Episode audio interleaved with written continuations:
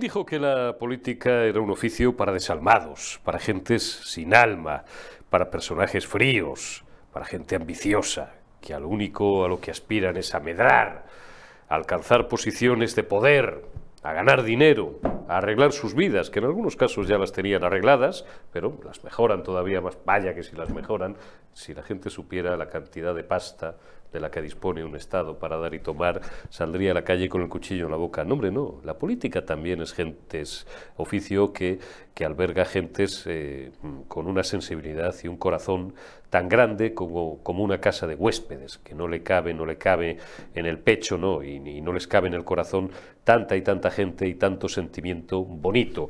¿Por qué me he puesto yo así de tierno en este urazo de este miércoles 17 de enero? Pues porque Anoche, repasando la prensa económica para preparar este programa de hoy, pues eh, encontré un titular y tuve la paciencia hasta de leer la noticia entera, pues que hizo aflorar una lágrima a mis ojos. Porque, porque sí, porque la política también es esto, son historias bonitas. Miren, les voy a contar. Carlos Cuerpo, por si no lo han leído todavía, nuevo y flamante ministro de Economía, un tipo además que va a tomar unas decisiones de forma absolutamente autónoma, al más alto nivel, y si es necesario que le cante las 40 al presidente del gobierno, se las va a cantar, porque es un tío con un peso político extraordinario, extraordinario. Ha nombrado eh, a la señora Marta Morano Larragueta, como nueva directora general de Ordenación de la Seguridad Social. Bueno, está bien, porque además la señora creo que tiene un buen currículum y tal. Eh, hay un pequeño detalle, pero esto es casual, ¿eh? no os hagáis líos, que no tiene que ver. Morano es la actual pareja de Carlos Cuerpo. O sea, eh, ha nombrado a su pareja como el nuevo ministro de Economía, que le han nombrado, le acaban de nombrar ministro de Economía hace 20 días, ha nombrado a su pareja como nueva directora, general de ordenación de la seguridad social. Todo queda en casa, todo queda en familia.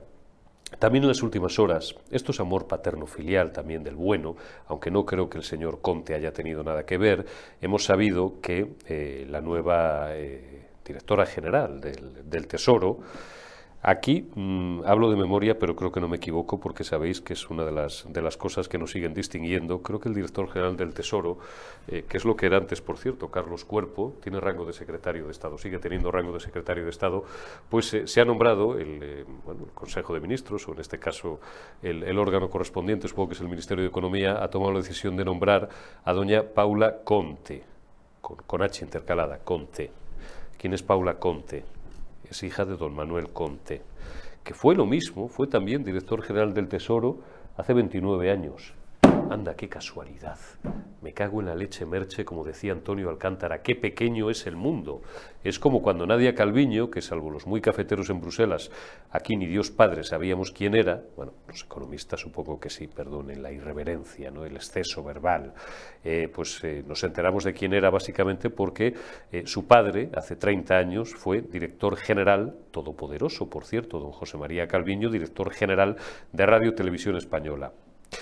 Por lo demás, la historia de, de Cuerpo y, de la señora Morano es, es, bonita, ¿no? porque son pareja relativamente reciente. Ellos, bueno, reciente, en fin, eh, trabaron, trabaron primero amistad, compañerismo y luego surgió el amor entre ellos, pues cuando ambos trabajaban, según parece, todo esto lo leo en, en The Objective, que es una de mis referencias, además de periodista digital, y que os invito siempre también a echar un, a echar un vistazo, cuando ambos trabajaban en la IREF. Ahí surgió la chispa, surgió el amor, se enamoraron y bueno, pues andando dando el tiempo, pues, pues coño, pasan estas cosas. Oye, tú pi, iba a decir tú pillas, perdón, perdón, perdón, te nombran, te nombran ministro de Economía y pilla tu, digo, perdón, perdón, pilla tu pareja, no, nombras a tu pareja directora general de ordenación de la, de la Seguridad Social y todo queda en casa.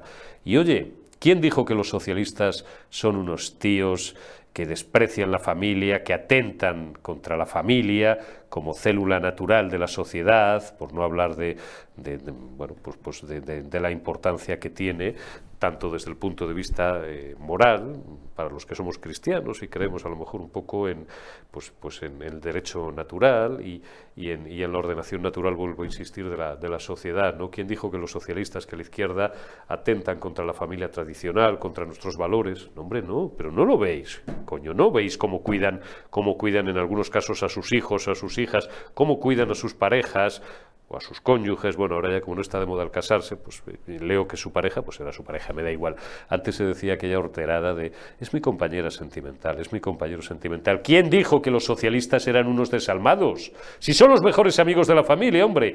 Larga vida y mucha felicidad y mi más cordial y cariñosa y emotiva y, enhorabuena porque yo, a pesar de lo que parece a veces, que hay gente que piensa, seguramente con razón, que a veces soy un poco bocazas o un poco excesivo en, en algunos exabruptos, pues soy un tío sensible también. Y hoy no puedo por menos que mm, enviarles un abrazo muy fuerte, muy cordial de corazón. No conozco personalmente a ninguno de los dos, ardo en deseos de hacerlo, a don Carlos Cuerpo y a doña Marta Morano. Les deseo una larga vida, muchos hijos no sé si desearles, no sé si los tienen o no, a lo mejor los tienen ya o, no.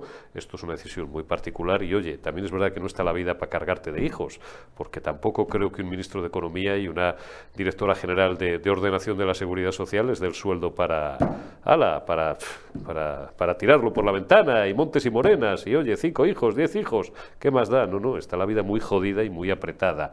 Entonces, que tengan los hijos que quieran o que tengan que tener dentro de sus posibilidades económicas, que seguro que son recoletas. Insisto, un fuerte abrazo a ellos y a tantos y tantos y tantos socialistas que a lo largo de las décadas y a lo largo de toda la historia prácticamente de ese, de ese partido traidor que se ha demostrado porque está destrozando la, la integridad territorial del Estado, la unidad de la patria, como prefieran, ha demostrado siempre cuidar también a sus amigos, a sus familiares y ha demostrado tanto amor a esa maravillosa institución a la que aquí en Periodista Digital defendemos con uñas y dientes, que es la familia.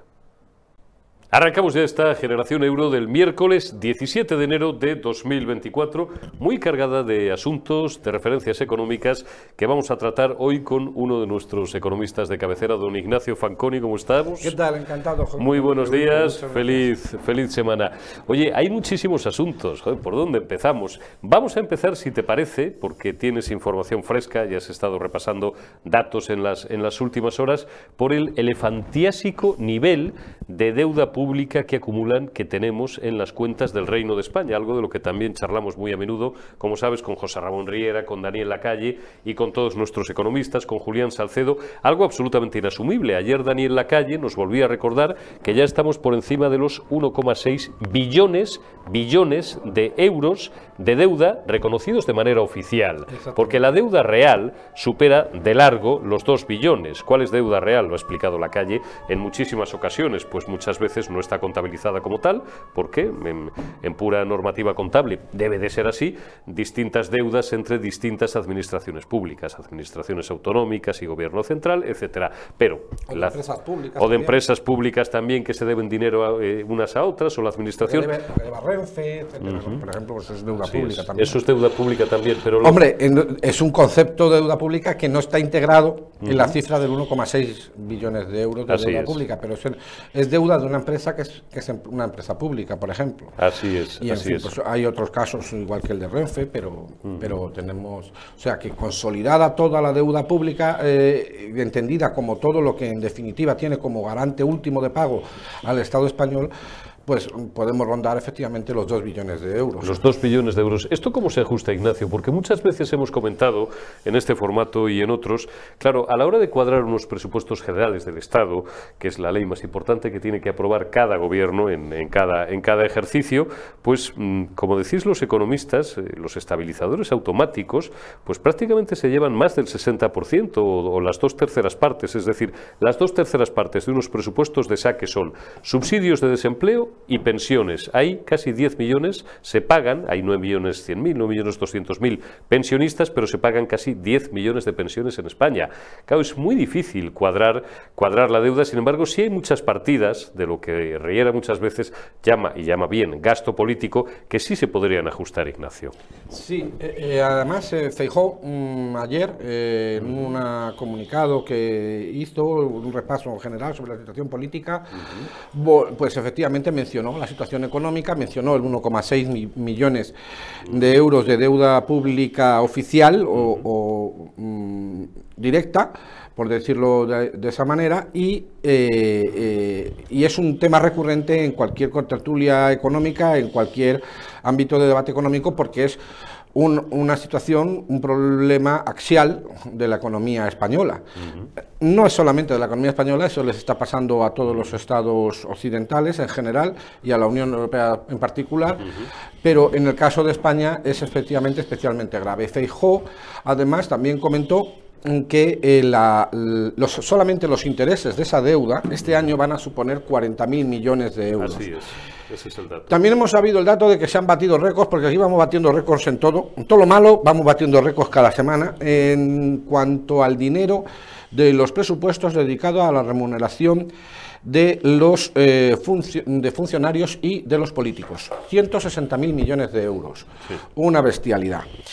Y todo esto en un panorama como el que tú has dicho, en el que tenemos 10 millones de pensionistas, eh, pues eh, al final, da si va sumando y los que cobran subsidios y tal, mm, al final el sector público cada mes podemos entender que debe de pagar rondando los 15 millones de nóminas. Clean, clean. Cada mes tiene que pagar entre pensiones, sueldos de funcionarios, eh, subsidios de desempleo y otro tipo de subsidios y de, y de pagas, rondando los 15 millones de, de nóminas, salarios o cuéntese como se quiera, o pues pensiones. eso ¿no? hay un país, un Estado que lo aguante porque el otro día os prometí que iba a buscar el dato y, lo busqué la semana pasada, ya no recuerdo en qué editorial, en qué brazo, eh, y hoy lo tengo. Tenemos un, sector privado en el que trabajan alrededor de 16, no llega a 17 millones de personas. Quiere yo decir, por, hacer, por haceroslo fácil, que em, de la España que trabaja, somos 48 millones, pues si hay un cuerpo laboral de unos 30 millones, de la España que trabaja la mitad en el sector privado, que es el sector que produce, trabaja para pagar las nóminas de la otra mitad. Es correcto lo que estoy diciendo, ¿no? Pues es inasumible. Por sintetizar es eso. Y a eso súmale otro dato. Mm. Y es que el salario, la pensión media mm. es superior al salario medio. Sí. Eso es una cosa que... La pensión media ahora está en 1.200, 1.300. en 1.200 no llega a 1.300, la pensión media, 1.270 y pico, y el salario medio está en 1.200 y poco. Entonces, la pensión media es superior al salario medio. Eso es un dato que delata perfectamente la estructura económica tan descabalgada y tan eh, eh, inoperante en la que vivimos. O sea, cuando en un país las rentas pasivas son más altas que las rentas activas, es que hay una desestructuración general del sistema económico, productivo y financiero abismal. Y esa es la situación en la que estamos. Todo esto con cargo, efectivamente, a, la deuda pública, que es el,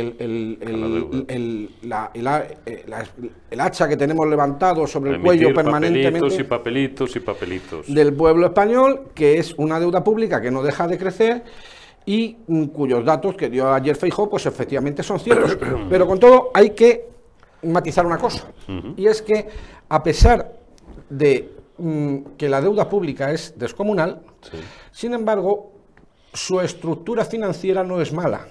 ¿A qué te refieres? A que, ¿A que está renegociada a medio o a largo plazo? Efectivamente, el vencimiento medio de la deuda pública española está, no llega a los nueve años, en ocho y pico años y medio, el vencimiento medio de la deuda pública, y el tipo medio mm, ronda los, el 2,5%.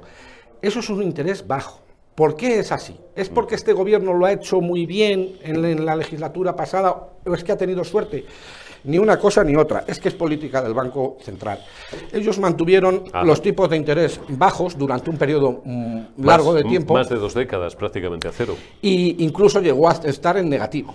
Mm, Descontando la inflación, sí. Llegó a estar en negativo la, deuda, los tipos de interés. Entonces, eh, en ese periodo, los tenían en encargo los Estados miembros de aprovechar ese periodo que lo había provocado intencionadamente el Banco Central Europeo, esa política de tipos de interés bajos, para que los estados reestructuraran su deuda. Es decir, en, la intención en su momento era que teniendo uh, con un una política de déficit cero, solamente por el paso del tiempo, sin ajustar gastos, sin recortar gastos sociales, ni gastos de infraestructura, ni gastos en general corrientes de las administraciones públicas de los Estados miembros, solamente por el paso del tiempo, la renovación de la deuda se iba a ir reduciendo los principales. Es decir, si los tipos de interés son negativos, cuando vence el plazo, lo renuevas por otro tipo de interés, pero como es negativo, pues solamente tienes que esperar a que... amortizar principal. Efectivamente. Entonces, esta política hubiera sido correcta y hubiera salido bien si los Estados miembros y el Estado español hubiera mantenido una política de déficit cero. Pero ¿cuál fue su lógica, Eurico? Su, lógica fue al revés. Dice, ahora que los tipos de interés están tan bajos... Vamos a gastar más. Ahora es cuando conviene endeudarse. ¿Me ¿Entiendes? O sea, es, justamente al revés. Es la trampa del apalancamiento financiero de siempre. Es justamente al revés. Es como en una familia, cuando ustedes les vengan bien dadas a cada uno de nosotros, porque el dinero es como el poder y como otras cosas, como el amor también. Es cíclico, no va y viene. Entonces, a una etapa de bonanza, que coges a lo mejor un segmento de dos o tres años, que oye, pues has cambiado de empleo y oye, te han puesto un sueldo que es un buen sueldo y tal, pues precisamente es cuando los buenos expertos te dicen, ahora es cuando no tienes que gastar como si no hubiera un mañana, ahora es cuando tienes que amortizar deudas, deudas pendientes o tienes que empezar a hacer hucha para si dentro de dos años te despiden o te recortan el sueldo o ocurre cualquier circunstancia. Los estados es igual. Y esta gente, esto es muy socialdemócrata, muy keynesiano, lo hacen justamente al revés. Efectivamente. Y aquí, eh, como ellos han continuado gastándose más dinero del que ingresan, en definitiva, lo que ha pasado es que la deuda pública acumulada ha aumentado hasta volúmenes tales que aun siendo los tipos de interés bajos, esos 40.000 millones de euros solamente de intereses de la deuda van, representan la segunda partida de gasto más importante de los presupuestos generales del Estado, como dijo Feijó el otro día. Y eso no porque los tipos de interés sean altos, sino porque los que es descomunal es la deuda pública acumulada. En esta situación nos encontramos. Dando un repaso a la situación de la deuda pública, eh, antes de ayer se, en la subasta se, hubo preferencia por el corto plazo, de 3 a 6 meses en, letras. ¿Qué tipo se paga en las letras y, y salió a 3,49 el 3,49. El 3, que desde la última eh, subasta, que fue en diciembre, ha bajado, mm, porque eran 3,51% y ha bajado a 3,49. Es decir, la tendencia es clara. ¿Qué, va, qué, qué, significa esto? Hemos tocado techo, Ignacio, y, me adelanto tus pensamientos. Hemos tocado techo en, la evolución, de la, en, la subida que llevamos a más de un año y medio, casi dos años ya, de tipos de, de interés. Yo no me puedo arriesgar a eso porque, no, como evidentemente, pero aquí hacemos prospecciones. Aquí, por ejemplo, mi buen amigo Carlos Ladero, analista financiero, pues me decía que, que él no esperaba ni mucho menos que hubiera bajadas de tipos a, corto, ni siquiera a medio plazo, y sin embargo otros economistas se han dicho, no solamente hemos tocado techo, sino que incluso, pero todo esto son percepciones de los analistas, y ahora Ignacio Fanconi nos dará la suya. Eh, alguien, eh, algún otro, ya no recuerdo quién era, que hace dos, tres semanas me decía, probablemente podamos asistir en los próximos meses o a lo largo de este ejercicio, esto va de trimestre en trimestre como sabéis, algún recorte, aunque sea pequeño, de 0,25, de un cuartillo de punto, en los tipos de interés. ¿Cuál es tu impresión como analista, sin tener nadie la bola de cristal? Mm, efectivamente, no hay una opinión unánime porque no es un fenómeno económico. Tenemos que tener muy claro que es una decisión política, mm, Eurico. lo que vaya a, bajar el tipo de interés el Banco Central Europeo depende de lo que quieran ellos. Entonces, se pueden hacer cábalas en función de cómo está la situación económica. Pero mm, llegar a dar una cifra sobre una cosa que es una, una decisión discrecional de un ente político, pues es muy, no, no lo podemos hacer. Ahora, lo que la gente especula y los mercados y los analistas están hablando, unos piensan que empezarán las bajadas de los tipos de interés en abril eh, y que habrá un, desde abril hasta diciembre del 2024 se recortarán 150 puntos básicos, o sea, un 1,5% los tipos de interés. Parece muchísimo. Eh, parece mucho. También tenemos que tener en cuenta que, que, ha subido mucho. Es que en dos años y medio... Para que se hagan ustedes una idea, no se vayan perdiendo. En Estados Unidos, que siempre va un poco por delante de Europa, estamos hablando de en torno a un 5,5. En Europa, en torno de un 4,5. Efectivamente. Eh, un punto y medio es mucho. Eh, un 4,5 lo que ha subido, pero en, en, en 18 meses. En 18, en un año y medio. hasta llegar a, lo que estamos, 20, que son 4 y medio. Meses, no sé, sí, un poquito más de un año y medio.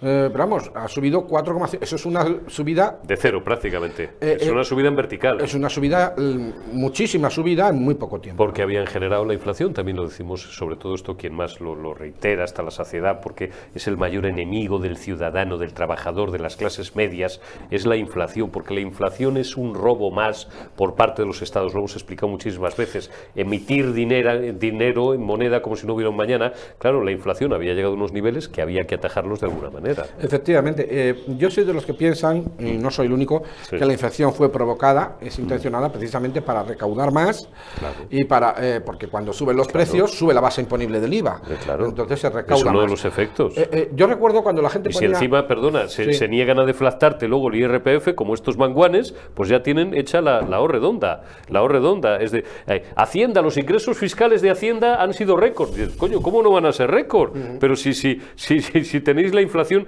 el, el año pasado teníamos la inflación en un 8,5%. Efectivamente. Claro. Yo recuerdo cuando se llevaba la gente las manos a la cabeza porque la gasolina subió a un euro. Y la hemos visto a un euro ochenta. La hemos visto casi a dos. Mm, ¿eh? Y, y además con un precio del barril de petróleo más bajo. O sea, esto para que la gente lo entienda. Cuando el barril de petróleo estaba más alto, el, eh, que estaba a 100 eur- dólares por barril, creo recordar, el precio de la gasolina se puso a, eh, a, a un, a un euro el, el litro. Sí. Y estando el precio del barril de petróleo, el precio Bren, a, a- a 90 céntimos, 80 céntimos, se fue a 1,78 el litro de gasolina. Fue claramente una decisión, fue una, una, una inflación provocada y política por unas cuestiones Así es. que no vamos a entrar en ellas, que son el tema de Rusia y toda la dependencia energética de Rusia y todo lo demás. Pero esta era la situación. Entonces, esta, esta, este incremento de los precios generalizado supone un incremento también en la recaudación de IVA. De hecho, el año pasado, como sabes, se batieron récords de recaudación, porque el principal mecanismo de recaudación en, en España y en todo el mundo sigue siendo el impuesto indirecto, el IVA, y, eso, y, y además se batieron récords del año 2023 con respecto al año 2022, que también se había batido récords. O sea, la, recaudación no para de crecer, es cada vez mayor. Estamos en esta situación y ahora lo que vemos es que eh, eh, para este año que viene eh, se prevé mm, esa bajada de tipos fundamentalmente por una cosa.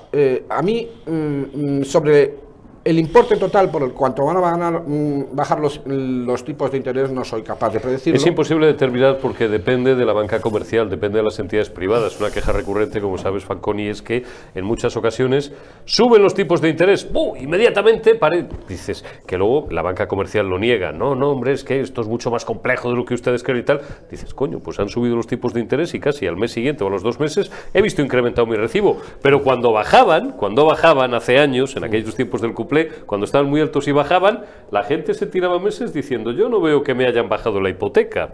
Efectivamente. Es una decisión comercial. También, hay muchas, hay muchas cuestiones que influyen. Ellos, pero la decisión final la toman ellos con criterios políticos. Es evidente, a mí me parece que sí, que efectivamente mm, aciertan todo el mundo cuando dice que los tipos de interés, en más en menos, pero van a bajar, por una cuestión muy sencilla, eh, Eurico, porque si no los que quebrarían serían los estados. Claro. Es que con este volumen de deuda que tenemos, Claro, mm, claro. si, si los tipos de interés no bajan, los estados, eh, como estábamos diciendo, el vencimiento medio de la deuda está un poco más de 8 años y está a un 2,5% Así es. también de término medio. Imagínate que el vencimiento medio mm, mm, va bajando. Eh, y pasa a 6 años y, la- y los tipos de interés se mantienen en el 4 o, o por ahí.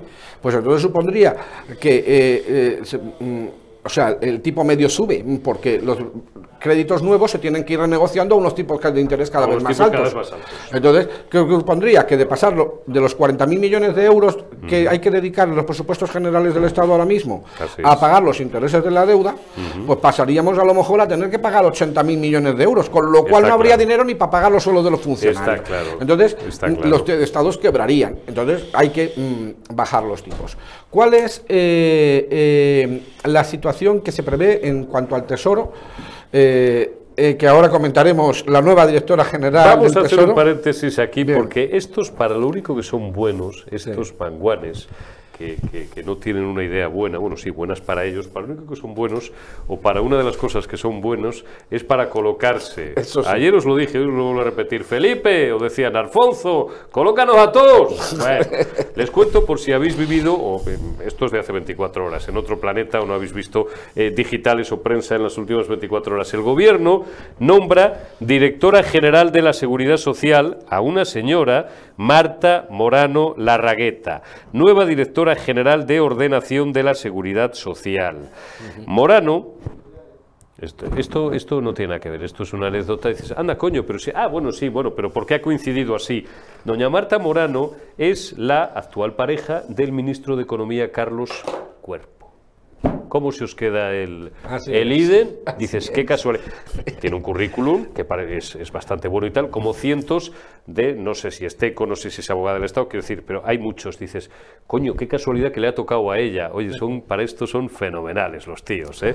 No dejan un amigo, pariente, familiar, hijo, cónyuge, padre incluso, padre incluso, las empresas de, o las sociedades del padre, de los padres, de un altísimo responsable político, que ya sabéis quién es. Oye, desde que el tío llegó a donde llegó, a un sitio, un despacho ahí muy grande que tiene el tío este y tal, Joder, que se, que se están poniendo las botas a facturar, ya sabéis de quién os hablo, ¿verdad? Esto, esto la- el nepotismo socialista, esto hay cosas que nunca cambian, Ignacio. Efectivamente. Pues esta nueva señora, esta nueva directora general del Tesoro, eh, como dijo su pareja, me parece que no son marido y mujer, sino que están viviendo juntos, cohabitan. Bueno, pues esta, como yo nos dijo Carlos Cuerpo, la, la situación del Tesoro eh, para la que se prevé para este año es que tendrán que hacer frente a vencimientos de deuda por valor de 185.000 millones de euros más el incremento de emisiones nuevas, o sea, las emisiones nuevas de- de- de- para cubrir el déficit de este año, que son 65.000. Eso se planta en 250.000 millones de euros que habrá que emitir eh, este año. Una parte para renovar los que vencen y otra parte para mm, dar financiación al nuevo déficit público que se prevé para, para este año.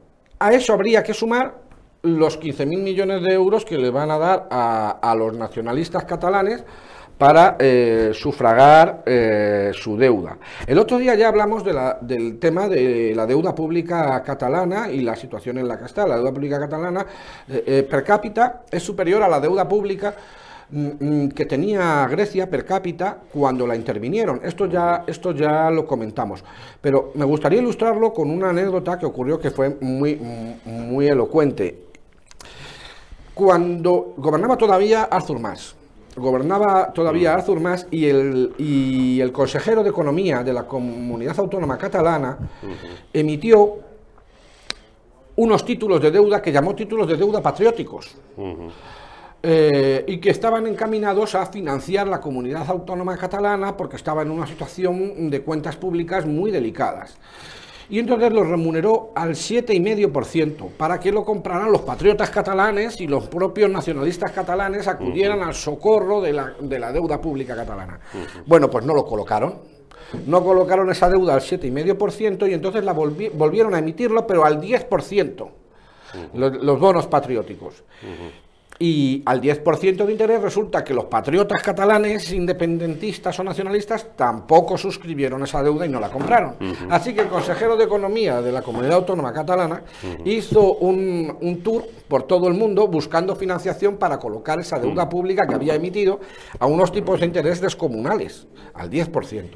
Y se fue a Tokio, se fue a Nueva York, se Y fue a, a ver, Londres. y a ver quién le. Y a la semana siguiente volvió y dio una rueda de prensa que parece que la tengo grabada en la retina y se ante las cámaras y dijo, nos guste o no, lo cierto y verdad es que no nos queda en el mundo más prestamista que el Estado español. Efectivamente. O sea, no tienen a nadie en el mundo que les nadie. preste dinero más que el Estado español, nosotros. O que se lo presten a unos intereses, a unos intereses inasumibles. Vamos a hacer una precisión, Ignacio, que abunda todavía más en lo que estamos diciendo. Eh, realmente, la señora Morano, pareja actual de Carlos Cuerpo, del nuevo ministro de Economía, lo que ha sido nombrada es directora general de la seguridad social, de ordenación de la seguridad social. ¿Y quién es la, Ah, nueva, la nueva directora? No, no, pero si, si, si, Sí. si- seguimos en la misma línea, Sí, sí, sí. quien es la nueva directora general del Tesoro es doña todo queda en casa, tranquilos. Doña Paula, es que ha habido un toque que me he quedado, porque son, son, no, no, no, no, porque son muchísimos datos, no, pero si abunda lo que decimos. La nueva directora general del Tesoro, que no es la señora Morano, es Paula Conte. ¿Quién es Paula Conte, que hasta ahora era expresidenta del FROP? Pues Paula Conte es hija de don Manuel Conte. Para los que tengáis una edad o para los muy cafeteros, Manuel Conte, y Fancón y yo nos acordamos, fue hace 29 años, casi tres décadas, director general del Tesoro. Todo queda en Ahí casa.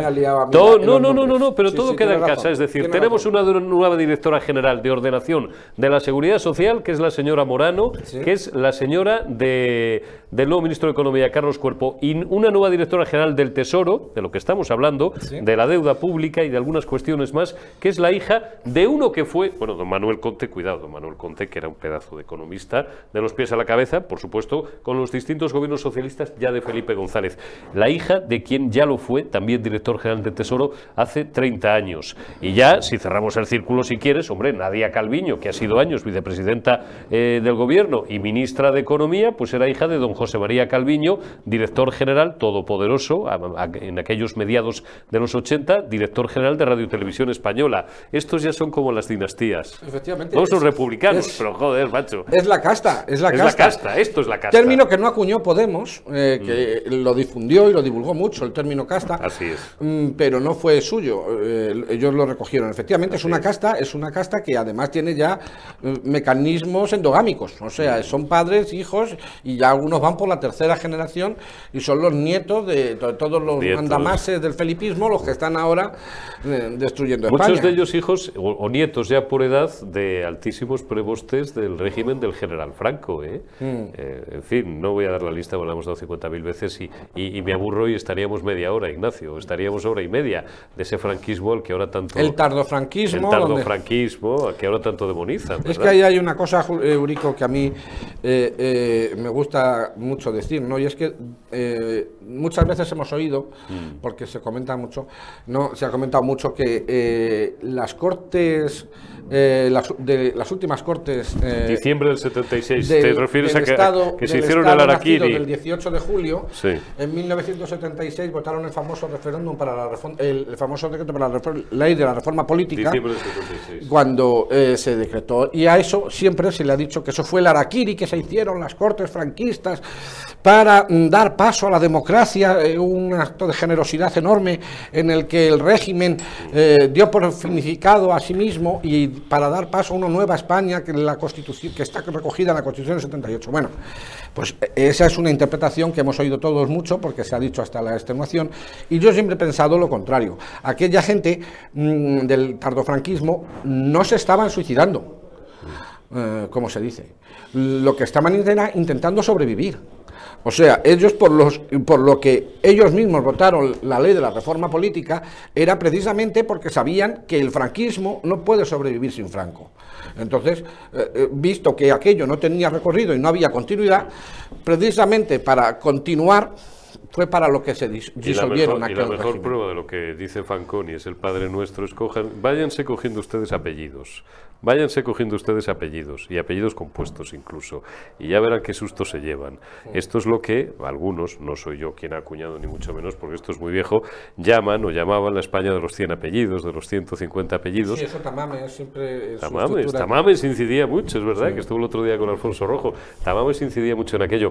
Oye, Ignacio, se nos ha acabado el tiempo, pero, pero ha sido una charla. Fíjate que al final estábamos antes, os voy a hacer una confesión entre, entre nosotros, porque estamos en familia, estábamos Ignacio Fanconi y yo repasando toda la prensa económica de- del día, de la mañana, y viendo este titular, este otro y este otro, y al final, como mejor se trenzan las cosas y como mejor se hilan los programas es cuando partes efectivamente de dos o tres argumentos que vertebran la actualidad del día, pero vas desarrollando, que es lo que ha hecho maravillosamente bien Ignacio Fanconi. Fíjate, hemos hablado de deuda, hemos hablado de tipos de interés, hemos hablado de expectativas de mercado, hemos hablado del nepotismo de los socialistas que nombran a sus parejas o que consiguen colocar a sus hijas o a sus hijos 20, 30 años después en los puestos cremita eh, de la administración eh, civil del Estado o incluso pues, pues del mismísimo gobierno. Creo que no nos ha quedado un, un palo por tocar. Yo creo que hemos dado el ¿Eh? repaso general de esta semana. completo. eh, los aspectos que esta semana han sido más interesantes y Por más eso, relevantes. por eso te digo, y la semana que viene más. Despedimos de Ignacio Fanconi, muchísimas gracias, Muchas amigo. gracias, Eurico. y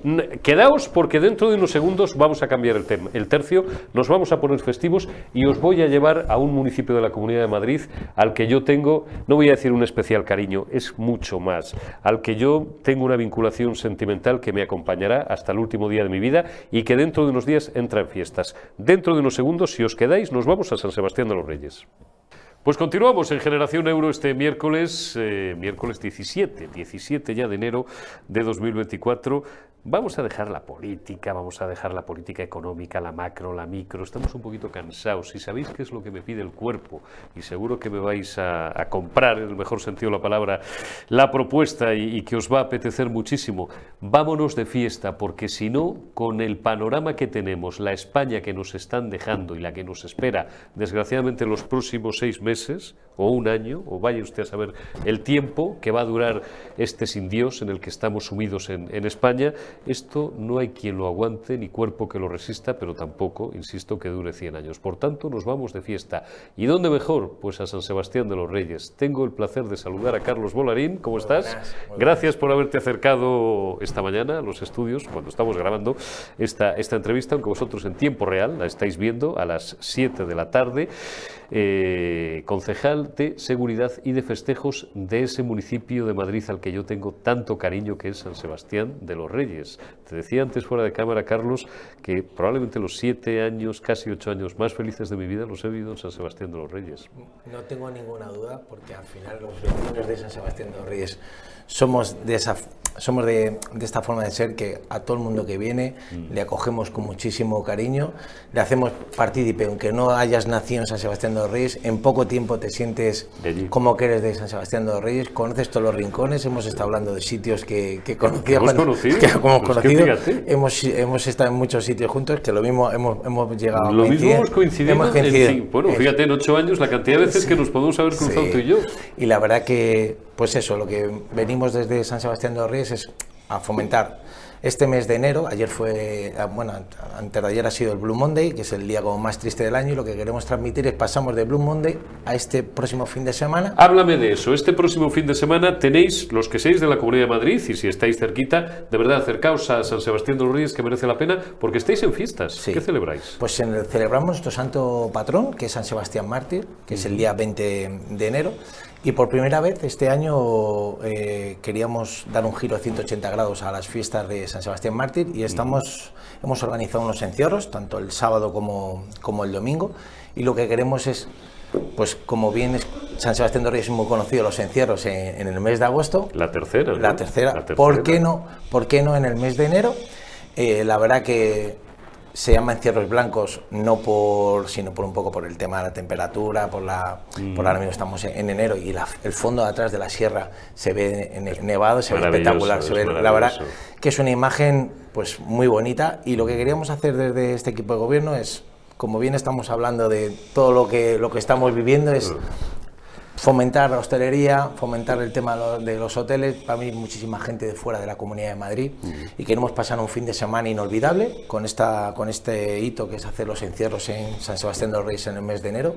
Vengo ahora mismo del municipio viendo cómo está el montaje del vallado, pues la verdad que es una satisfacción plena porque creemos que es una medida que se ha hablado con la Federación de Peñas, con corredores, con muchísimas peñas del municipio y asociaciones y están muy involucrados en, en, que se pase un fin de semana espectacular. Lo seguís haciendo, lo digo de cara a quienes a lo mejor no conozcan, no hayan estado en una o dos ocasiones, solamente en San Sebastián de los Reyes. Yo tengo recuerdos vividos, bueno, pues no de mi juventud, pero en este caso sí de, de, mi primera vida, digamos, adulta y madura de esa calle real, de esa calle real hasta la Plaza de Toros, que se llama La Tercera. Explica por qué. La Tercera, por la... somos la tercera de, de Madrid. Para nosotros es a nivel de somos muy reconocidos en, la Comunidad de Madrid, los encierros son los encierros de, de, Madrid y lo que queríamos dar es el pistoletazo de salida a, estos, a, los, a, a los encierros a nivel nacional somos los primeros que se van a realizar en España. Queremos atraer a, pues a todo tipo de público, queremos fomentar nuestro municipio y sobre todo nuestras tradiciones, que tanto se hablan por ahí que las quieren tocar. Nosotros desde este equipo Esto de gobierno no se toca. No se toca. la cultura no se censura. La cultura no se censura. Me gusta mucho esa frase. San Sebastián de los Reyes también, conocéis, sabéis, y si no, os lo contamos Carlos y yo, siempre ha sido conocido como la Pamplona Chica en Madrid. Sí, la verdad es que sí, la verdad, para algunos les gusta lo de la Pamplona Chica. Y a otros no tanto. a mí me gusta que San Sebastián de los Reyes es completamente distinto, no nos vamos a comparar. Y evidentemente nosotros lo que queremos es demostrar nuestras fortalezas, que sabemos hacer muy bien los encierros. A nivel de la Comunidad de Madrid está visto y comprobado. Desde aquí tenemos un departamento de festejos pues, que trabaja muy bien, saben hacer las cosas muy bien. Tenemos una muy buena organización en el tema de los pastores, que desde aquí lo, pongo a, en la labor. Y la verdad que lo, lo más importante es la conexión que hay que tenemos con nuestra Federación de Peñas y con nuestras peñas de la localidad, que al final es un poco vamos a tirar para adelante, vamos a seguir fomentando nuestras tradiciones, nuestras raíces y vamos a seguir haciendo lo que nos gusta y lo que hacemos bien. Me gusta, porque además, eso también es tu responsabilidad en tu concejalía, Carlos, la seguridad, ni que decir tiene, que la tenéis perfecta. La verdad que desde el minuto uno que entramos a gobernar, este equipo de gobierno lo tenía muy claro, una de nuestras prioridades era la seguridad, eh, los vecinos tenemos que transmitirle en todo momento que somos un municipio seguro. Estamos ahora con el tema de la instalación de, cámaras eh, por todo el municipio. La verdad que nos sentimos muy orgullosos del trabajo que se está realizando. Tenemos unos agentes de policía eh, ejemplares que están cada día velando por la, por la seguridad de, todos los vecinos y la verdad que muy contentos y muy orgullosos de que las anteriores fiestas del Santísimo Cristo de los Remedios, que fue en agosto, pues salió, salió todo muy bien cambiamos varias cosas que deberíamos de, se deberían de haber hecho hace mucho tiempo, pues poner muchísimos más controles y sobre todo que todo el mundo que venga se sienta seguro, que es lo que quiere. Está claro, y además luego hay, San Sebastián de los Reyes ofrece unas opciones, aparte del encierro, que pues lógicamente como siempre son, son a primera hora, luego te puedes tomar, no sé si no debería dar nombres para no hacer publicidad, pero bueno, quien sea de San Sebastián de los Reyes sabe a lo que me refiero, antes estábamos hablando de ello, un chocolate con churros o unas porras de verdad que en Madrid son estupendas, maravillosas, ya Pero como los churros y las porras y el chocolate que yo tomo en San Sebastián de los Reyes, cuidado, cuidado que es difícilmente, difícilmente comparable y superable. Y luego comer la oferta gastronómica de San Sebastián de los Reyes es que es fenomenal. Nosotros, como bien todo el mundo conoce, San Sebastián de los Reyes está marcado en el punto geográfico para todo el mundo, sabe cómo se come en nuestra restauración. Así es. Y de verdad que nosotros empezamos el viernes, que tenemos a las 6 de la tarde la cabestrada a las 6 de la tarde. a las 6 de la tarde tenemos una cabestrada, que es el, y luego a las 6 y media tenemos el pistoletazo de salida con el pregón que nos lo va a dar un vecino de la localidad, que la verdad que es Agustín Montes, que es el ganadero de Monte Alto, ah. y a su vez, a su vez un gran empresario de toda la vida en San Sebastián de los Reyes. Muy bien.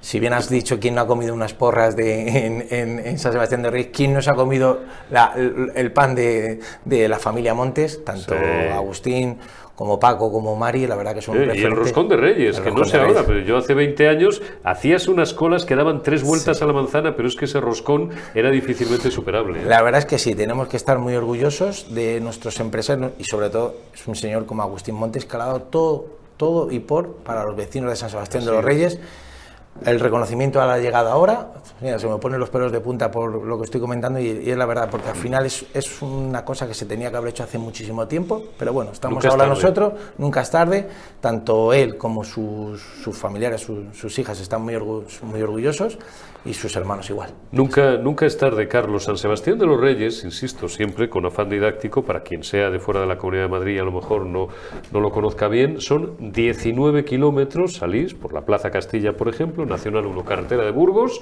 dejáis pues eh, San Chinarro, Las Tablas, etcétera, La Moraleja a un lado, bueno, Alcobendas y estáis en San Sebastián de los Reyes. 19 kilómetros, que no es nada, 15 minutitos, y estáis en pues eso, en, el paraíso. Yo eh, lo voy a decir, es que viví siete años y medio muy felices en la Avenida de la Sierra, ya el nombre era, era evocador y efectivamente esos sábados y esos domingos que, no trabajábamos, pues, pues era amanecer, yo tenía unos ventanales muy grandes en el salón, ¿no? Y ver esa Sierra Nevada es que era una sensación incomparable. Pues la verdad que desde aquí, como bien estabas comentando, invitamos a todo el mundo de, de Madrid, de la Comunidad de Madrid, que nos venga a visitar. Cuando que vengan a San Sebastián de los Reyes van a querer repetir, no tengo ninguna duda, porque somos un municipio muy acogedor, acogemos a todo el mundo, es una ciudad que se está convirtiendo, muchísima gente está viniendo a las zonas nuevas, como el barrio de Tempranales, de esa vieja, la verdad que estamos muy orgullosos, la verdad que está creciendo mucho el municipio y lo que hay que hacer es trabajar por y para los vecinos, para eso estamos. Pues simplemente nos queda recordar, Carlos, eh, cuándo empiezan las fiestas y desde cuándo puede ir el respetable. Pues desde este próximo viernes día Viernes, 19 viernes a las 6 de la, 19 a a las las 6 de la tarde está la cabestrada y luego a continuación tenemos el pregón, damos un chocolate con churros Oh. en la plaza del ayuntamiento. Me cago en la leche, Melche, como decía Antonio Alcántara, el viernes, por las tardes las tengo fastidiadas, Sí. pero el viernes voy a hacer lo posible y lo imposible, es más, voy a estar en San Sebastián de los Reyes. Viene a la Orquesta Vulcano, a la plaza de la, de la Constitución, y ya de ahí, el sábado es el día grande, con el encierro, empezamos con, el- con encierro, luego vamos a la misa, la misa del Santo Patrón a las 12, la procesión, dos mascletas que va a haber el, el- el sábado, luego hay una gincana infantil por la tarde, vamos a tener un día, es- son unas fiestas por y para las familias, muy conjuntos, de padres, hijos, abuelos, desde por la mañana hasta por la noche, y con bien. muchísimas ganas de que llegue. Me parece muy bien nuestra cultura, nuestras raíces y nuestras tradiciones, porque como has dicho, la cultura, No se censura. efectivamente, la cultura no se censura. y hay que fomentar y nuestras raíces y nuestras tradiciones. Carlos Bolarín, muchísimas gracias. Muchísimas gracias, Concejal de. Seguridad y de Festejos de San Sebastián de los Reyes. Id a San Sebastián de los Reyes desde el viernes por la tarde. Id este fin de semana, de verdad que no os arrepentiréis. Yo no imposto y es que me conocéis ya desde todos los dos años casi que vamos a hacer en esta casa. Cuando a mí se me pone la cara, y además es que me, emociono porque es que es parte de, mi vida, ¿no? Que, los dos los años más felices de, de mi vida los he pasado en San Sebastián de los Reyes. De verdad, id porque, porque merece la pena. Gracias por habernos atendido. Mañana más y mejor en la Retaguardia y en Generación Euro. Cuidaos y hasta mañana.